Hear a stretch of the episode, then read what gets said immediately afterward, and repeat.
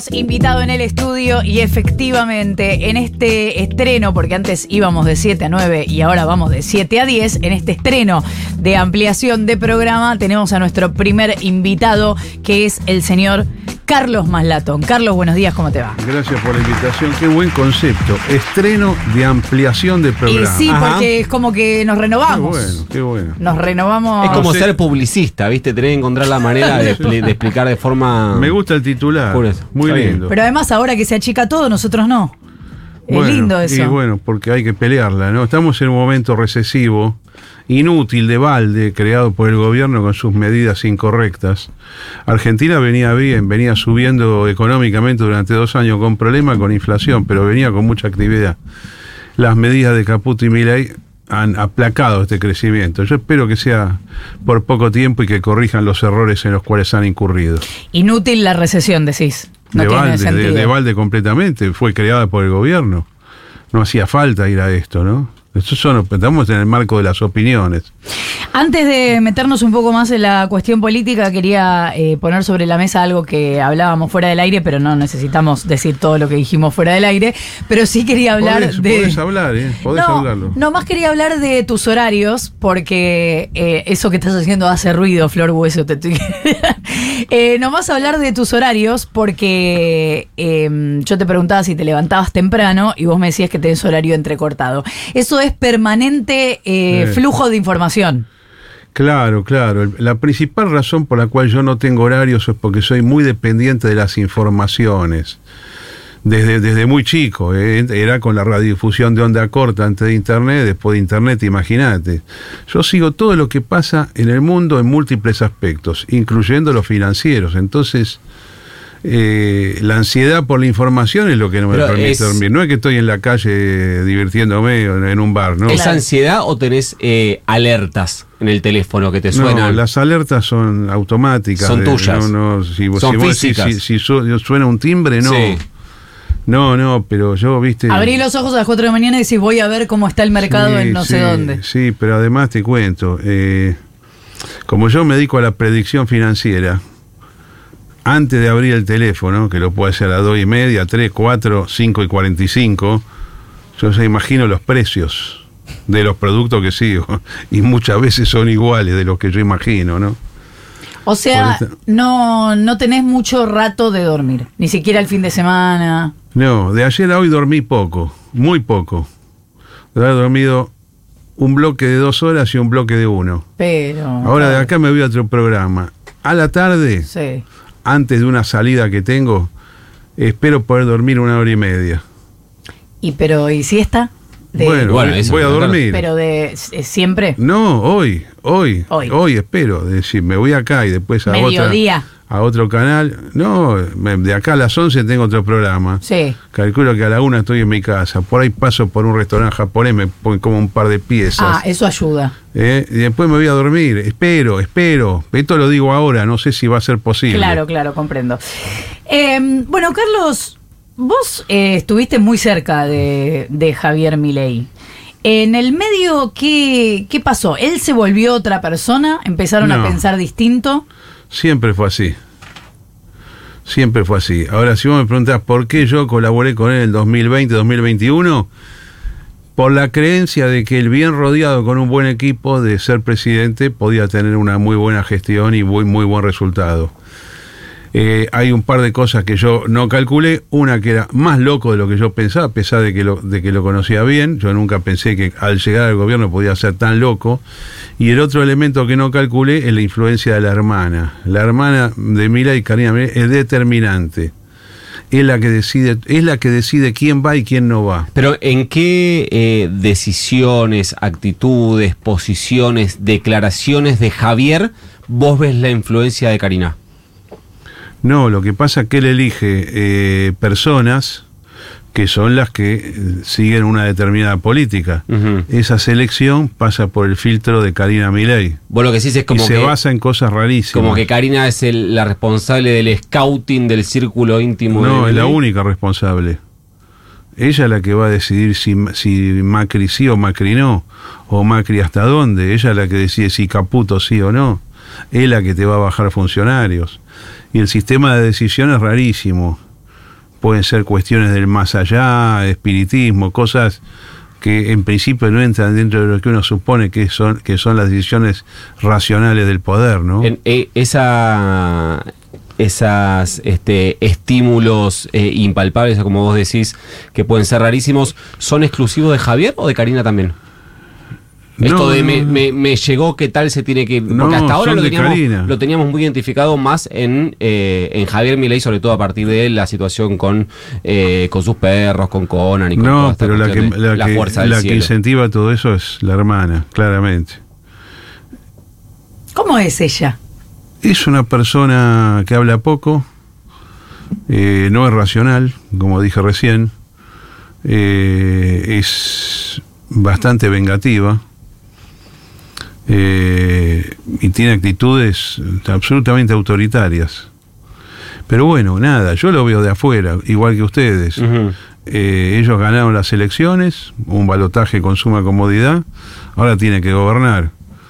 Ahora, uno analiza las razones de las medidas que toman, para mí son incorrectas, de aclaro que para mí la, política económica es, este, sigue un camino que no sirve. No está dañando más solamente porque Argentina viene con viento a favor.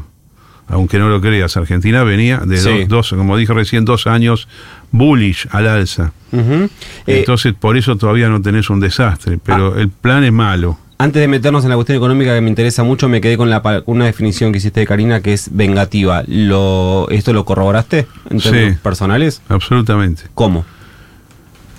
Bueno, porque ella eh, a, a mitad del año 2022 realizó un movimiento interno dentro de la Libertad de Avanza para expulsar más o menos unas 50 personas. No salió un cartel con la lista de los expulsados. No hicieron una lista como sacaron, ¿te acordás? Un par de semanas en el Congreso. Buenos y traidores. Eso Sí. es algo increíble que eso haya pasado. Pero ese tipo de cosas son de ella.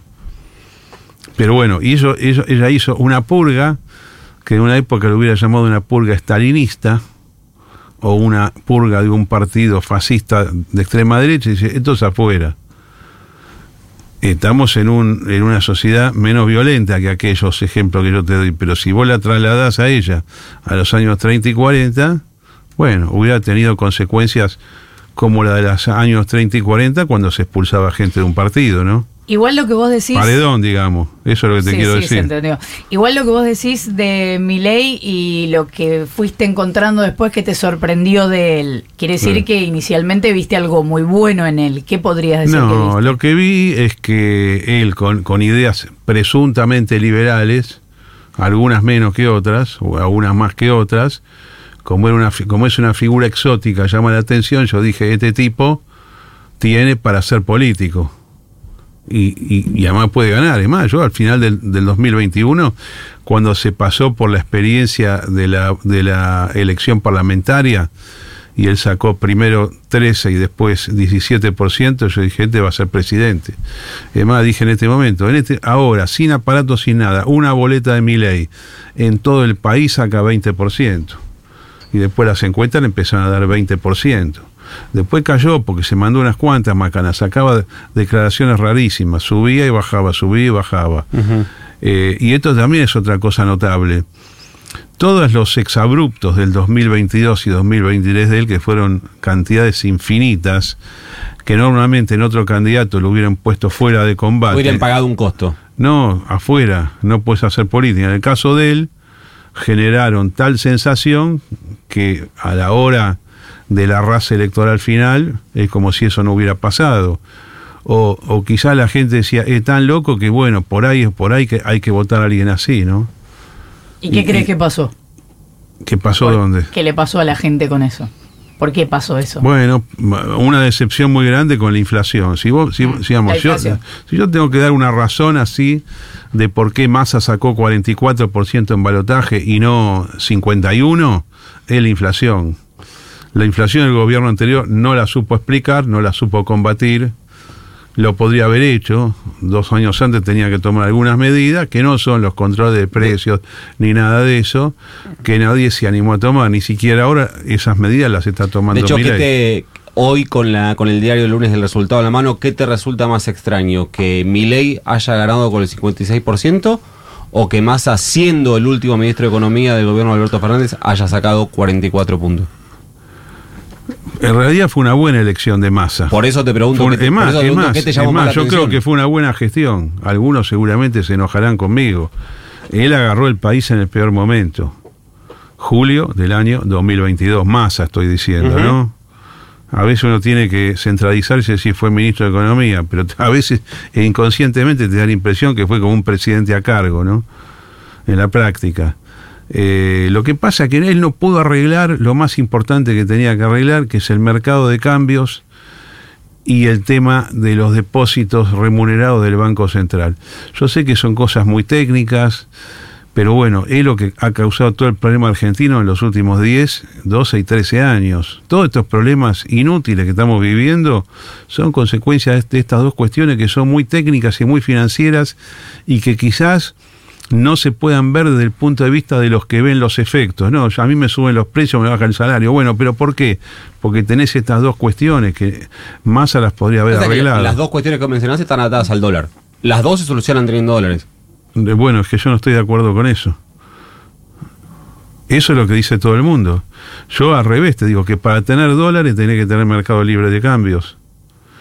Y para parar la inflación, en lugar de hacer esa política de absorción de dinero por parte del Banco Central, no tenés que hacer nada. Las medidas que se tomaron para que haya dólares y para que se frene la inflación son para mí las que causaron la escasez de dólares y la persistencia de la inflación. Eso como yo lo veo. No es la primera vez en la historia que vos haces algo con una finalidad y eso que haces genera los efectos contrarios. ¿Leíste el documento que publicó la semana pasada Cristina Fernández? Eh, Lo leí. ¿Y? Eh, eh, Yo siempre dijo, si- siempre dije que ella tiene un punto bueno que es el análisis de la deuda pública, donde critica al gobierno de Macri y a los gobiernos anteriores. Pero su mirada para adelante, ¿cómo lo ves? No, para mí no hay una definición sobre lo que ella va a hacer o, o sobre el movimiento que ella orienta para dónde va. No está claro. Pero compartís su mirada, su diagnóstico, cosa que Pichetto Su diagnóstico financiero. Además, yo que no vengo del kirchnerismo ni tengo nada que ver y estuve muy en contra de los peores momentos del kirchnerismo, que son 2012, 2013, 2014, te digo, el kirchnerismo en materia de deuda la acertó. No ahora, hace 20 años, ya pasaron 20 años. Néstor Kirchner dijo que era un país no endeudado. Es más, la deuda que había, dijo, la vamos a pagar y la pagó. La del Fondo Monetario, te digo, ¿no? Porque si vos traes al Fondo Monetario te convertís en esclavo. Vos sos esclavo de un acreedor de esas características. Es un acreedor, el Fondo Monetario, que no solamente vos le tenés que pagar el vencimiento, sino que mientras tanto va y te monitorea todo lo que hace, con lo cual perdés enteramente la libertad.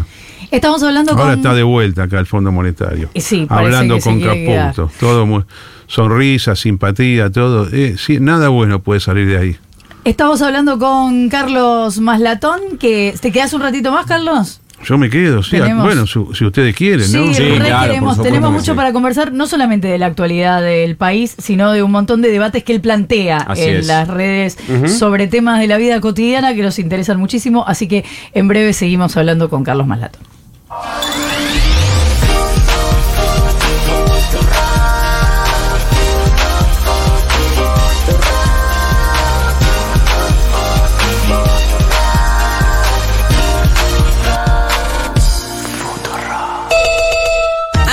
De mochilas. Hola, Maxi. Hola Ludmi, ¿cómo estás? Bien. Bueno, tenemos hoy una mochila negra. Sí. Porque somos dark. La traje yo. Ella es dark. ¿Vamos a abrirla? Sí. A ver qué hay. Wow. Wow. Bueno, guarda un buzo marrón. ¿Qué es, e- qué es un este? pequeño. Este un, pe- un pequeño raviol. Parece un raviol eso. Está seco, seco. Y también hay de un desodorante. Y por acá, Y atrás, en el bolsillo de atrás, hay un cierre, Maxi. A ver qué- a ver el cierre. Abrimos el cierre. Wow. Qué compartimiento. Unboxing de mochilas. mochilas. Está Lucy Caballero, ella es socióloga, investigadora y militante feminista, aparte también integrante de Ni Una Menos. Julia Mengolini. Hay una discusión, más bien tuitera, para sacarle peso real, que nos culpa de la, digamos, de la llegada de la extremísima derecha a la Argentina, como que nos pasamos un poquito de progres y que es culpa nuestra. Me gustaría saber qué pensás sobre esta discusión, Lucy. Seguro. Yo creo que el discurso de Milei en Davos fue una gran respuesta ante esos discursos. Es decir, que el presidente elija en el foro de los más grandes multimillonarios del mundo señalizar al movimiento feminista como el principal enemigo, no habla tanto de que somos una distracción, Con el Pitu Salvatierra, Fito Mendonza Paz y Gaby Borrelli. sino que justamente lo que está reconociendo es una fuerza del movimiento para poner en crisis estructuras de desigualdad muy profundas, como por ejemplo el trabajo no remunerado. Bravo, Lucy. Te diste cuenta que la dijiste redondísimo, ¿no? Lunes a viernes de 10 a 13. El feminismo también generó una politización tal que hoy en realidad nos deja mucho mejor paradas frente al arribo de estas extremas derechas. Sí. ¿No es cierto? Nos da más herramientas políticas también para ir a discutir Futurock FM. Rock. Una puerta corrediza que se abre Rock. cuando te acertás. Futurock. ¿Quién dice? Una pregunta. Una pregunta. Y mucha data. Quiero confesar que cada día cuando llega este segmento y yo tengo que preguntar ahora quién dice, se me viene a la cabeza Mauro Viale. ¿Quién mueve, Mauro? ¿Quién mueve? Mueve Jarabina. Sí. Ahora, ¿quién dice? Dice eh, Jorge Macri, el jefe de gobierno porteño, porque miren qué llamativo lo que eh, destaca Jorge Macri, que es el quinto jefe de gobierno eh, consecutivo de la ciudad de Buenos Aires, del PRO, en realidad el tercero, pero el quinto en términos de gestión. Parece que no está de acuerdo con su propia elección. Escucha. A ver. A mí me parece muy bien ir buscando eficiencia en distintos ámbitos del Estado. Además, uno de los problemas que tiene el que no haya habido alternancia durante mucho tiempo es que un partido se transforma en el Estado. Y eso es malo, porque la alternancia te permite eso. Y además los cargos políticos se tienen que ir con el gobierno que perdió. Estás al aire, Jorge. Eh, sí, lo escucharon todos. No, no- creo que no voy a agregar más nada. ¿De qué está hablando? Ahora, ¿quién dice? Dice Guita Gopinac, la número 2 del Fondo Monetario Internacional, que puso en sus redes, estoy encantada de estar en Buenos Aires, tuve una discusión productiva con el ministro Caputo, como estaba contando recién Carlos Maslatón, también estuve con el presidente del Banco Central y el jefe de gabinete Pose sobre los esfuerzos que está haciendo Argentina por lograr su estabilidad macroeconómica, pero ayer Toto Caputo en la entrevista que le dio a eh, ETN, lo que confirmó es que se está negociando con el fondo la posibilidad de un nuevo acuerdo y quién sabe también con nuevos desembolsos, lo decía de esta manera. Ellos han puesto en carpeta la posibilidad de un nuevo acuerdo, están abiertos a, ex- a explorar eso, por lo tanto nosotros también como parte de nuestro proceso normal también estudiamos alternativas y, y hablamos con ellos sobre la posibilidad de, de un, nuevo acuerdo. de un nuevo acuerdo.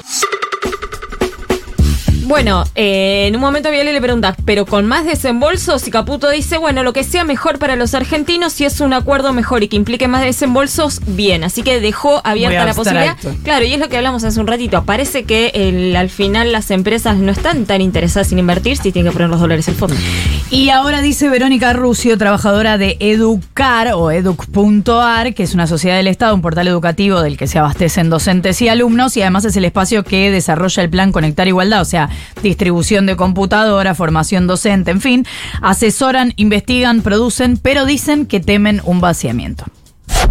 Desde hace 23 años, Educar acompaña a toda la comunidad docente del país. Gestionamos el portal Educar, dictamos cursos para la comunidad, brindamos conectividad a las aulas del país, llevamos adelante la línea pedagógica de Conectar Igualdad, entregamos dispositivos a estudiantes y desarrollamos el sistema operativo Guaira, entre otras acciones. Sin embargo, nos quieren convertir en una sociedad anónima y privatizarnos después. Pero Educar es una política pública que es de toda la ciudadanía y no puede ni debe estar a la venta. La educación no se vende, se defiende. Una hora más para seguir diciendo Ahora dicen. Hasta las 10. Futurock FM.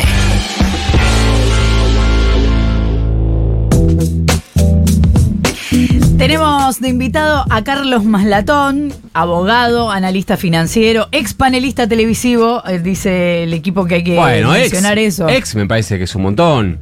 Y bueno, fue panelista Garpo. Después lo invitarán. Claro, bueno. Fue concejal porteño por la UCD entre el 87 y el 91 y además dice se define como militante del liberalismo argentino y bitcoinero. Eh, ¿cómo, es que, ¿Cómo la viste eh, cuando apareció el Bitcoin? ¿Qué, ¿Alguien te chistó? ¿Qué onda? No, yo leí el protocolo Bitcoin, que se publicó en el 2008. Eh, elaborado por tecnológicos o difundido por tecnológico, no se sabe quién es el ideólogo de esto, es un seudónimo, Satoshi Nakamoto, pero enseguida me di cuenta que iba a ser una moneda. Los tecnológicos decían, no, no, es un medio de pago. Le digo, no, es una moneda.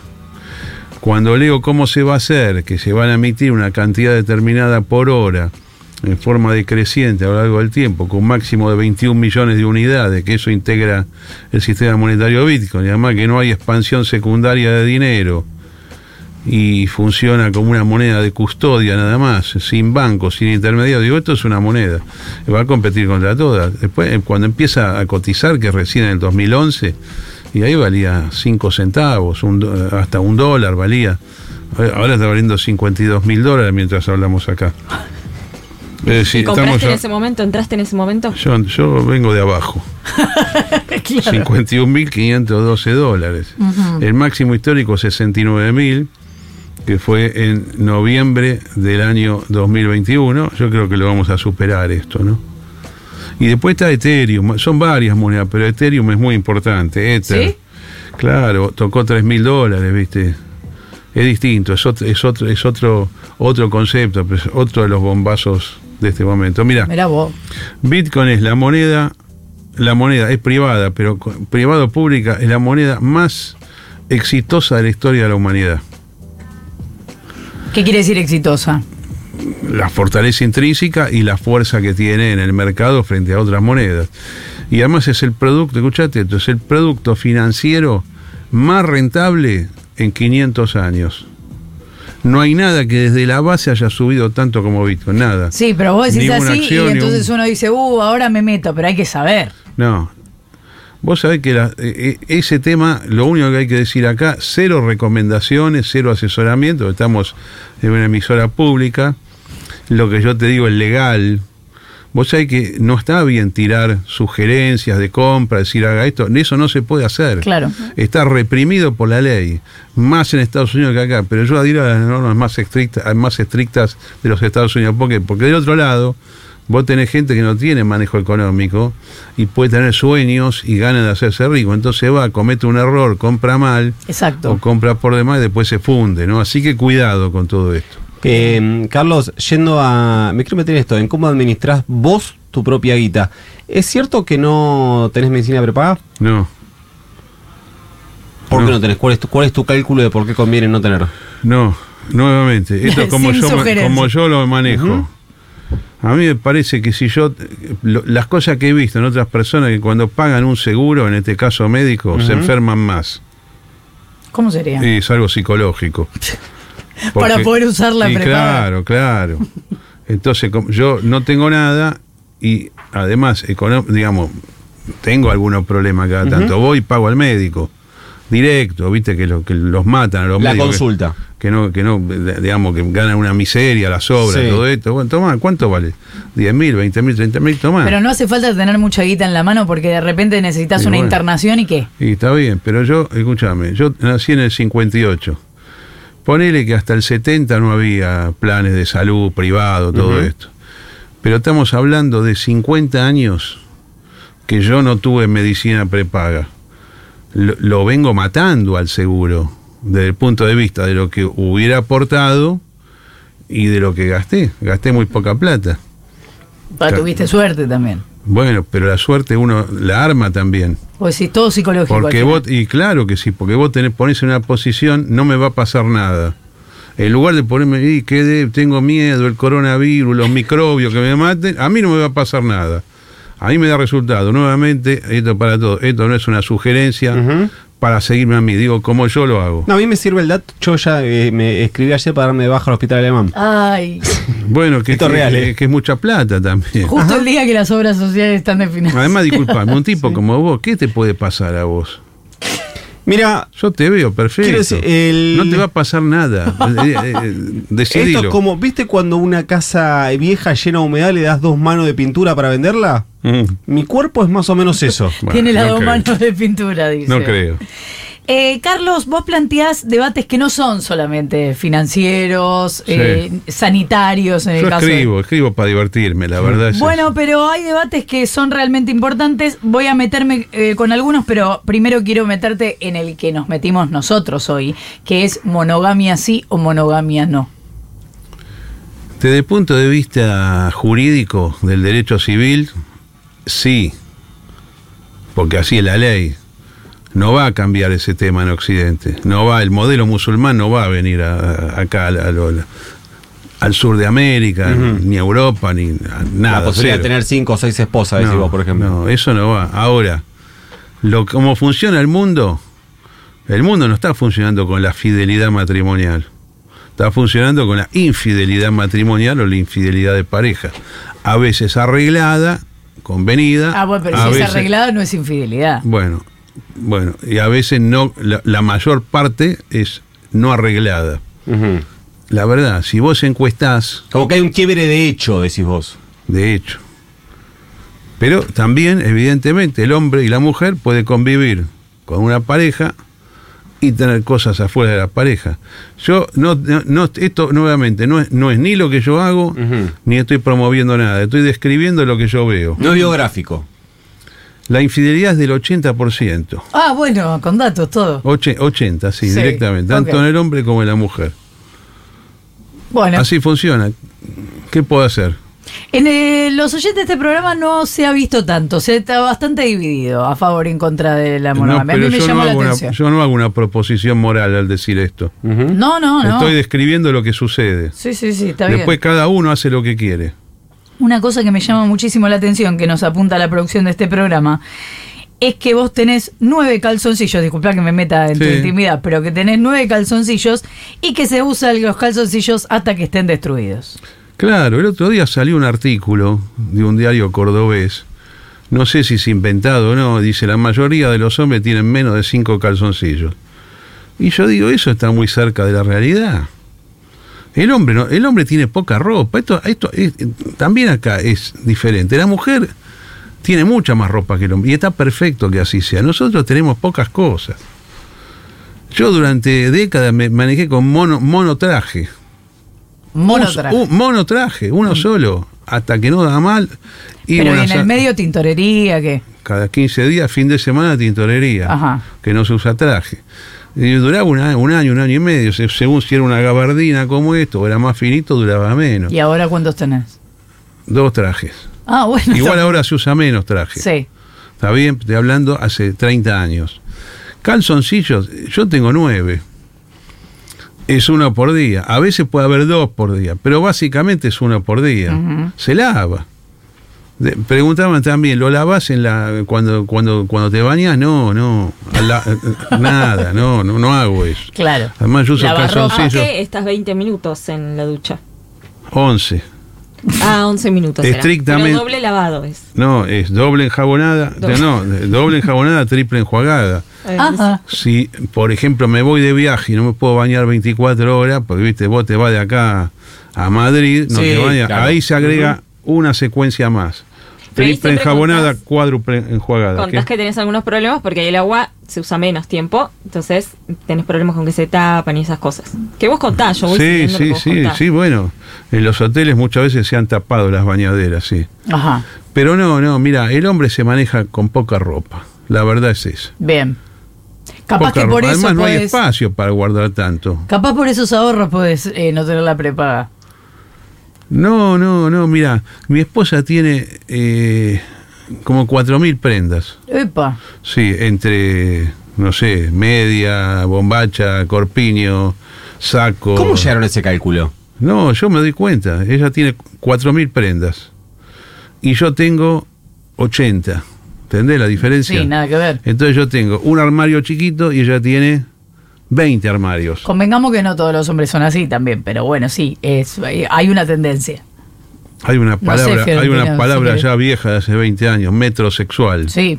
Bueno, yo no pertenezco a esa corriente de pensamiento. No me parece mal, pero no, No, me da el perfil para eso. Claro, claro. Todo el día eh, cambiándome, no, no, no, no va. Me gusta como concepto la corriente de pensamiento. Eh, Es me una, parece- es una corriente ideológica estética. Eh, sí. Carlos, quiero retomar algo que eh, decías en el inicio de la nota que te lo dejamos ahí medio colgado respecto a eh, el plan económico Mm. de Javier Milei. Esta idea de que eh, estabilizando algunos números, principalmente la inflación, el tipo de cambio y el déficit fiscal, a partir de un modelo económico que claramente es recesivo, no lo digo yo, lo muestra los números, incluso lo dice el propio gobierno, que eh, hay que llegar a un piso para ordenar esas tres variables y ahí se va a generar un rebote de crecimiento. Carlos Malatón, desarrolle. No, el gobierno optó por arreglar, según el punto de vista de ellos, el déficit fiscal. Para ellos todo el problema argentino es déficit fiscal. Esto se contrapone con la visión que yo tengo, donde digo que el problema argentino no es el déficit fiscal, sino que es el, el conjunto de deudas que el Estado tiene. El problema argentino financiero, exceso de deuda que está en dos lugares, en el Banco Central y en la Tesorería, eso genera una cantidad de intereses que exige renovación permanente de deuda y esos intereses manejados como se hace en Argentina son en sí mismos emisión monetaria. La visión de Milei y de Caputo es que el problema es fiscal y el déficit fiscal y la emisión monetaria para pagar el déficit fiscal. Bueno, yo digo que esto no es así. Por lo cual vos crees que no va 10 a pasar lo que Caputo y Milei No. cree que va a pasar. No solamente eso, sino lo que ellos están haciendo es maquillando el presupuesto nacional. Eh, el informe que sacaron el otro día, que tiene superávit, es falso. No- si no pagaron un montón de cosas, eh, y eso lo patean para adelante, si además cubrieron el giro normal del Estado con emisión de nueva deuda, es algo falso, ¿no? Pero muchas veces en finanzas públicas y en finanzas de los mercados, las mentiras pasan y son compradas por el establishment, inclusive por un organismo como el Fondo Monetario, porque queda bien, bueno, ahora vamos para allá, vamos para allá. Bueno, digamos que lo de, lo de eh, perdón, Florita, eh, que lo de em, maquillar, como vos decís, o dibujar algunos números para tratar de eh, describir un presente más eh, auspicioso que lo que los números reales dirían, no es algo eh, exclusivo de Toto Caputo ni de este gobierno. Pero este es, es muy evidente este tema. Los números son mentirosos, tremen- tremendamente falsos. Y además es falso todo lo que dicen. No es, que- no es que los números en sí, la interpretación de los números que ellos tiran es incorrecta. Le están vendiendo a la sociedad una cosa que no es. Y además siguen manejando las dos cosas más importantes que yo te dije, que son aquellas por las cuales Massa no fue presidente. El mercado de cambios y la absorción de dinero por parte del Banco Central. Todo eso sigue y sigue artificialmente con números artificiales, con una tasa de interés gigante que es mayor que la devaluación del peso frente al dólar. Eso es lo que te ha generado, en, en- en tres meses te ha generado un país carísimo, pero carísimo en dólares. Veníamos de un país barato, ahora es un país carísimo en dólares. Esto es malo para la economía y en sí mismo es recesivo y es artificial. No es por un fenómeno de mercado. Yo creo que este plan inicial va a fracasar y lo van a tener que modificar. Ahora, Carlos, vos estos pasivos remu- remunerados del Banco Central, que vos decís que hay que remunerar, que es cierto que es emisión endógena, ellos dicen que los están destruyendo, está- sabemos que están pasando igualmente al Tesoro, pero ellos lo marcan como que están saneando el balance del Banco Central para, quién sabe, llegar con la meta que ayer Caputo insistió que sigue estando de dolarizar. Vos decís que eso no está bueno, pasando. pero vos me acabás de, vos acabás de decirlo eh, exactamente qué es lo que están haciendo. Están pasando deuda del Banco Central a la tesorería. Y yo pregunto, ¿ese movimiento intraestado cambia el fondo del problema? No, bueno, pero si no yo saco la deuda de un plata. lado y la escondo en otro lado, ¿qué cambia de la realidad económica y financiera estatal y sus efectos sobre la economía? Y además, ¿qué es eso de sanear el, balance del Banco Central? Es muy antiguo eso. El Banco Central es un organismo público de regulación de las entidades financieras, de política monetaria y de política cambiaria. Eso es el Banco Central. ¿Y crees que van a bajar la inflación Decir que el Banco? Central tiene un patrimonio y tiene una deuda, que si yo arreglo el balance, arreglo la economía, para mí eso no es así. ¿Y no crees que vaya a bajar la inflación como ellos están previendo hacia adelante? La inflación ahora va a bajar. A costa de menor actividad económica, de, de- de- de ínfima actividad económica. Pero acuérdate que están sobrevaluando el peso ellos. Ellos, eh, de- vos recién dijiste que ratificaron o dieron a entender que van para la dolarización. El país está yendo para el lado contrario Sí. de la dolarización. Si cada vez hay- la cantidad de pesos que hay, pesos, los físicos, los bancarios, los depósitos, las deudas, cada vez, cada vez eso representa más dólares, no menos dólares. La cantidad de dólares pesos creados en tres meses es 50%. Y eso, como es artificial, tiene corta vida. En un momento el tipo de cambio va a tener que ser corregido. O si no, los precios van a tener que bajar a la mitad. ¿Vos te imaginás deflación nominal de precios en pesos? No. es destructivo para la economía. Ah, Es decir, ¿están pensando eso? Y si no, ¿cómo salen de eso? O el dólar se va a 2.000, 2.500, 3.000 para licuar en serio las cosas. Ahora no hay licuación, al revés. Ahora estamos en un proceso, el opuesto de la licuación. O los precios bajan. Explícame cómo los precios van a bajar. Y si bajan, va a ser a sangre y fuego con una recesión tipo 2001. No, no lo van a poder hacer. Carlos, antes de cerrar eh, y de ir a una canción, estamos hablando con Carlos Maslatón, que ya se nos va del estudio de Futurock, pero acá todo el equipo quiere que respondas seriamente sobre este planteo que hiciste en las redes hace muy poco, que tiene que ver con la pizza al molde de la calle Corrientes, que vos criticaste, dijiste que hay una pérdida de calidad, que preferís comer a la piedra si esto no mejora, y queremos escucharte. Bueno, para empezar, cuando se habla de pizza, no es un solo producto, es depende del tipo, ¿no? Sí, Molde, sobre todo acá. eh, piedra, napolitana, media masa, la italiana recontra finita que parece Sí. un papel, Exacto. la de Nueva York que es muy interesante, también es fina esa, eh, la que vos comés en Roma, en Italia, que son como cuadrados, que están ahí en, en un mostrador. Bueno, entonces cuando hablamos de pizza hablamos de diferentes tipos. Yo, eh, es verdad que hace tres días hice una crítica a la pizza de molde de la, de la calle Corriente, que era espectacular y ahora es menos espectacular. Pero además porque dijiste Bajó la que, calidad. que No en Guerrín nombre. cambiaron, no, yo te lo voy a dar porque dijiste que en Guerrín cambiaron el queso. Bueno, yo no, no di mirá, te cuento algo. Vos Sí. sabés que yo cuando voy a un restaurante o hablo bien o no hablo. Bien. No me gusta perjudicar a los negocios, Sí. calificar Igual. Guerrín ya es inmortal. Bueno, pero todas las pizzerías, porque no es de la de Guerrín, todas, la calidad en el último año y medio cambió. Cambió la masa y cambió la mozzarella. ¿Qué carajo hicieron? Yo no sé. y Pero achicaron está costo peor. a lo mejor. Bueno, pero entonces que suban el precio, porque no, ¿cómo vas a arruinar una cosa tan espectacular como todas esas pizzerías? Creo que lo tienen que corregir. Entonces, bueno, me cansé ya de ir ahí. No a a esta que vos decís, a todas. Entonces, el otro día, en lugar de ir a Corriente, yo tenía ganas de comer pizza porque el día anterior había comido un montón de cosas dulces. Y viste que vos te querés sacar el dulce. Sí, sí, yo sí, le dije empatar eso. a mi esposa, vamos a Pizza Cero. En lugar de ir a Sí. Corriente, vamos a Pizza Cero. Piedra, buena. Entonces ahora voy a comer piedra. Mm. O, o corrigen, o corrigen el molde, yo no como más molde. Eso es lo que digo. Claro, se entiende. No es una propaganda en contra, todo lo contrario, estoy No, no. ponderando Claro. Pero una pa- avenida para vos- tradicional espectacular Pero para en vos esta materia y barata. Cambien, Afecta a todo el corredor corriente. Decimos el rey de la pizza, el palacio de la pizza, Banchero, Guerrín, las cuartetas. Pero es que yo, vi- yo veo que es, yo veo que es una cosa. No, los inmortales no es, no es molde. No es molde. No, Ah, es verdad. El Palacio de la Pizza sí. Sí. Las que dije yo son todas molde. El palacio, el rey, la Sí. cuarteta, Banchero. Bueno, sí. No es lo que era antes. Bueno, vamos a. Hace rato que no voy. Igual eh, pasé el otro día por. Yo le digo Guerrín cariñosamente, pero sabemos que es Guerrín. Eh, em, pasé el otro día y vi una fila descomunal, así que capaz que hay que Bueno, pasar en otro ahí horario. está el pero, tema. Ahí está, que no se confíen con el bull market.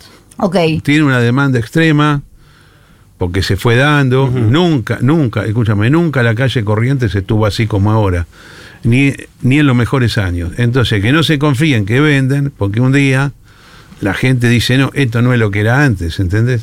Bien, voy a ir a chequear esto, a ver eh, si efectivamente es así, a traer mi testimonio. Gracias, Carlos, por haber venido. A ustedes por este tan divertido programa. Y gracias a todos.